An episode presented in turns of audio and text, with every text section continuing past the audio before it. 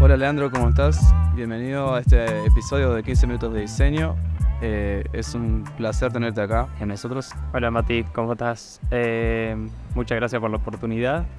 Eh, bueno, te contacté por Instagram, porque pusiste vos una historia y me interesó formar parte de, este mini proyecto, ya que es algo, algo diferente, algo interesante para intentar. Así que bueno, gracias por el espacio. Contanos un poquito acerca de vos. ¿Quién sos? ¿A qué te dedicas? ¿Qué haces? Bueno, eh, mi nombre es Leandro, como ya dijimos, tengo 23 años, eh, actualmente vivo en Montevideo y trabajo como UX UI Designer Junior para una empresa de México. Y bueno, mi paso por el diseño empezó con el diseño gráfico, pero me di cuenta que por ese lado no era lo mío. Eh, en medio de eso descubrí el desarrollo frontend y vi que era más por ese lado mi interés, por el lado de tecnología, pero aún así no terminaba de convencerme del todo.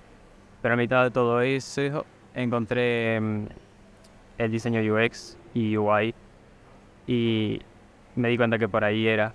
Así que bueno, a partir de ahí empezó toda mi carrera de estudio autodidacta por, por este ámbito, ¿no? Que tanto me apasionó. Así que bueno, después de tanto esfuerzo, acá estamos. A mí me parece genial lo que me contaste el otro día por Instagram. Eh, bueno, me contaste un poquito de tu historia y las cosas que tuviste que pasar.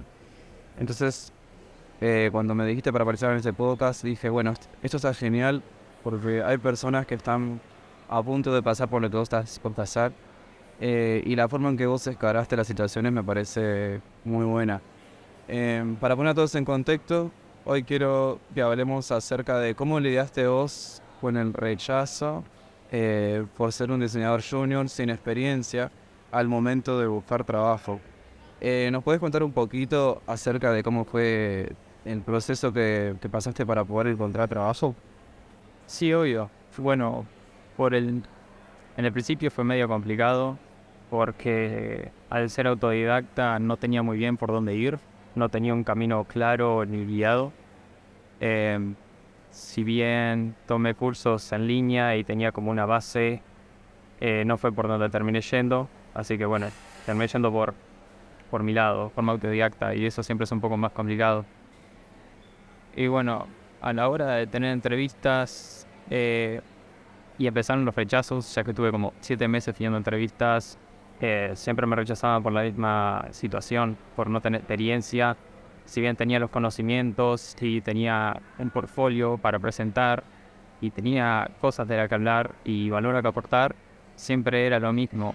Llegaba a instancias finales de las entrevistas en muchas empresas de diferentes lugares y hacía pruebas de diseño con ellos y demás y me rechazaban por la misma razón no tienes experiencia, decidimos avanzar con otro candidato. Si bien nos gustó mucho tu trabajo y nos encantó tu presentación, eh, en este momento decidimos no motivar contigo. Y bueno, no es solamente el rechazo en sí lo que te hace sentir mal, sino porque también empezás a pensar si sos bueno para eso. Y creo que a todo el mundo le debe pasar, debe haber muchas personas eh, en, ese, en ese sentido en este momento pasando por lo mismo. Y lo que me funcionó a mí es no dejar de intentar. Eh, no sé si era por la pasión que tengo por esto, si por ganas de seguir continuando, pero seguí intentando. Empecé a notar eh, fallos míos en las entrevistas, de tantas entrevistas que tuve, pude aprender más. Así que me di cuenta puntos a mejorar. Y por cada entrevista que iba haciendo, iba corrigiendo esos puntos. Iba mejorando mi, mi manera de presentar mi trabajo, eh, mi, mi manera de comunicar. También actualicé mi CV, le puse en orden a mi LinkedIn, le puse en orden a, mi portfolio, pero sobre todo seguir intentando, seguir insistiendo, seguir buscando, eh, no, no mandándole a cualquier empresa un CV o portfolio, sino siendo más específico. Básicamente eso, o sea, no, no, no rendirse y seguir intentando, porque llega un punto en pensar que a lo mejor era yo la única persona a la que no le llega la oportunidad porque veo que a todos, todos los días a personas se le da la oportunidad en este rubro y a mí no se me daba. Y dije, ¿y si soy el único? Pero no dejé que esos pensamientos me invadieran tanto y seguí intentando, seguí intentando y al final a todo nos llega. Seguramente hay personas eh, igual que yo en este momento y piensan exactamente lo mismo y les digo que simplemente sigan intentando, ya se va a dar y ya va a llegar, así que no se preocupen. Ah, Me parece eh, asombroso el, la buena actitud que, que tenías al respecto, porque yo he tenido rechazo también en estas entrevistas, pero siempre he tenido trabajo en el rubro y como que eso se hace un poco más llevadero. Bueno, te rechazan en un lado, pero decís, bueno, ta, ya tengo esto, lo que estoy haciendo. En tu caso eh, era diferente porque no, no lograbas eh, tener tu primera experiencia laboral. Eh, contanos cómo fue que llegaste a, a tener esta entrevista con esta empresa de México y de qué forma te ayudó todas las experiencias previas que estuviste de las entrevistas eh, cuando te entrevistaron en esta empresa de México. Bueno, a esta empresa llegué a, a raíz de LinkedIn, una publicación que abrieron ellos. Era el primer llamado internacional que hacían eh, para LATAM, mejor dicho, porque todos los colaboradores que tienen hoy en día son de México. Bueno, abrieron ese llamado y me animé a, a mandar mi CV y mi portfolio. No recibí respuestas de ellos hasta muchos meses después, por eso me sorprendió un poco que me contactaran. Por mientras yo había tenido otras entrevistas que, bueno, pero como fueron, eh, rechazos. Eh, así que por suerte cuando llegué, llegué el momento de tener entrevista con esta empresa, ya venía medio preparado, ya venía por una base sólida en cuanto a comunicarme en entrevistas, en saber qué decir de mí, en saber qué decir de mi trabajo, de mis conocimientos. Así que bueno, eh, llegó el día de la entrevista y como todas empezaron con una entrevista básica para conocerte profundamente, eh, cómo aprendiste, cómo aprendí las cosas, eh, si había tenido experiencia ya antes, eh, qué cosas me gustan y demás. Y luego de eso tuve una entrevista técnica, eh, luego ya pasé a una prueba técnica. Y finalmente tuve la entrevista final ya con más personas eh, de la parte de negocio y de diseño y de tech, la parte de developers. Y tuve que presentar mi prueba técnica que ellos me hicieron hacer.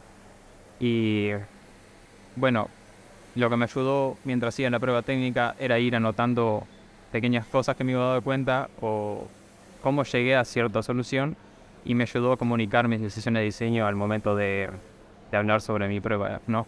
Eso siempre es importante cuando uno está haciendo un case study, un portfolio, una prueba técnica, ir anotando todo, todo lo que se te ocurra, todo lo que te ayude en el momento, así sea un dibujo en un papel, así sean unas palabras burdas ahí que te hicieron llegar a una solución, no importa, anoten todo, porque cuando no se den cuenta, eso les ayudará a comunicar todo lo que hicieron, el por qué lo hicieron, y ahí se darán cuenta la- las, las empresas que se tomaron el tiempo y se tomaron seriamente esta prueba, y bueno, de que no simplemente hicieron unas lindas pantallas y unos dibujos y poco más, sino que hay mucho más detrás y fue lo que intenté mostrar en, en mi entrevista técnica final sobre mi prueba de diseño.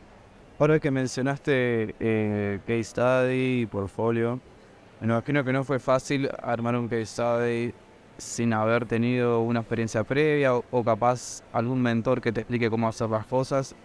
Y cuéntanos cómo fue que aprendiste a hacer este tipo de eh, tareas que usualmente desarrollamos en el área de diseño. ¿Cómo fue la experiencia para vos con eso? Yo ya traía alguna base de diseño gráfico y conocimientos y nociones de frontend, así que era capaz de darme cuenta del lado de diseño de UI lo que sería capaz y no desarrollar. Así que bueno, tenía una imagen bastante clara de lo que es posible y no hoy en día. Pero aún así simplemente eran conocimientos básicos. Así que tenía que aprender un montón de cosas en cuanto a UX, UI. Y elegí el camino autodidacta más que nada porque era mi tiempo, era mi ritmo y a veces siento que incluso no soy una persona muy, por así decirlo, que no pone mucho de sí en algunas cosas.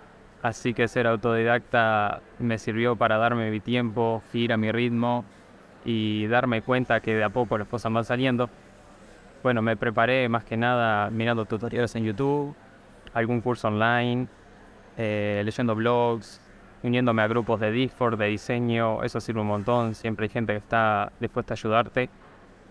Y eh, bueno, la hora bien de armar un case study, fue la parte más complicada. No el aprender todas las bases y todo lo que tenés que saber para este tipo de diseño, sino el poner en práctica todo lo que aprendiste. Esta parte más complicada. Si bien me costó arrancar y muchas veces me trancaba en algún punto, ahí es cuando ayudan mucho los mentores y los contactos y comunicarte con otras personas de esta área, porque siempre están dispuestos a ayudarte en todo. Como dije, les animo a, unirse a grupos de Discord, a hablarle a otros comunicadores que encuentran en las redes sociales. Eh, no tengan miedo de escribirles, siempre les van a ayudar. Eh, a mí me ayudaban con cosas muy específicas que no encontraba respuesta en otros lados y eso siempre te ayuda a avanzar. Y bueno, el primer case study a mí me costó mucho tiempo hacerlo. Eh, era sobre una wallet, una wallet digital. ya había intentado trabajar un, un proyecto así en algún curso online que tomé, pero que terminé abandonando porque me daba cuenta que la estructura a seguir para crear ese proyecto a lo mejor no es que no era el ideal, sino que yo quería ir por otro lado, hacer más las cosas a mi ritmo y a lo que a mí me hacía sentido. Y ahí me fui dando cuenta de que, bueno, terminaba por ejemplo un benchmark y digo, ¿qué hago con toda esta información? Ah, bueno, puedo hacer esto y también me da paso a hacer este otro paso en el que hice study. No sé poner un ejemplo específico, pero es como que todo va hilando. Una vez terminas un paso te das cuenta que eso te sirve para hacer el siguiente o para más o menos saber qué cosas utilizar para seguir avanzando en, ese proyecto. Me parece genial todo los piques que estás eh, tirando para las personas que están escuchando. Eh, me gustó mucho que te hayas animado a conversar con personas, eh, bueno, que pudiste encontrar más bien en las redes y animarte a escribir. Eh, y bueno, para los que están escuchando, que sepan que el autoaprendizaje es súper importante, incluso muchas veces en este tipo de áreas y carreras en las que todavía no hay muchos cursos o no hay mucha información en cuanto a cómo formarte, es súper importante que puedas encontrar la propia, tu propia forma de formarte y, encontrar la mejor manera para vos este, de aprender. Ya estamos eh, llegando al final del, podcast, pero me gustaría que nos des un consejo a todas aquellas personas que están eh, por empezar o empezando. Eh, ¿Qué consejo les darías vos para que puedan encontrar o lograr lo que están buscando? Como yo ya estuve en ese lugar, ya sé lo que se siente, sé que las personas que están en ese mismo momento ahora, pasando por lo mismo, se pueden frustrar fácil y la idea es seguir, no decader y saber que en algún momento va a llegar, ya sea el camino que hayas tomado autodidacta, algún curso, realmente eso no importa, lo que importa es que sigas, que aprendas, que intentes, que practiques, que pongas en práctica todo lo que aprendes por cada hora estudiada practica cinco. Es mucho, muy importante eso. Si a ti te queda bien hacer un curso, haz un curso. Si te gusta hacerlo autodidacta a tu ritmo, hazlo autodidacta a tu ritmo. Y créeme que cualquier tipo de manera de aprender este tipo de cosas eh, es bienvenida siempre, siempre va a ser bien recibida. Cada uno tiene su punto fuerte.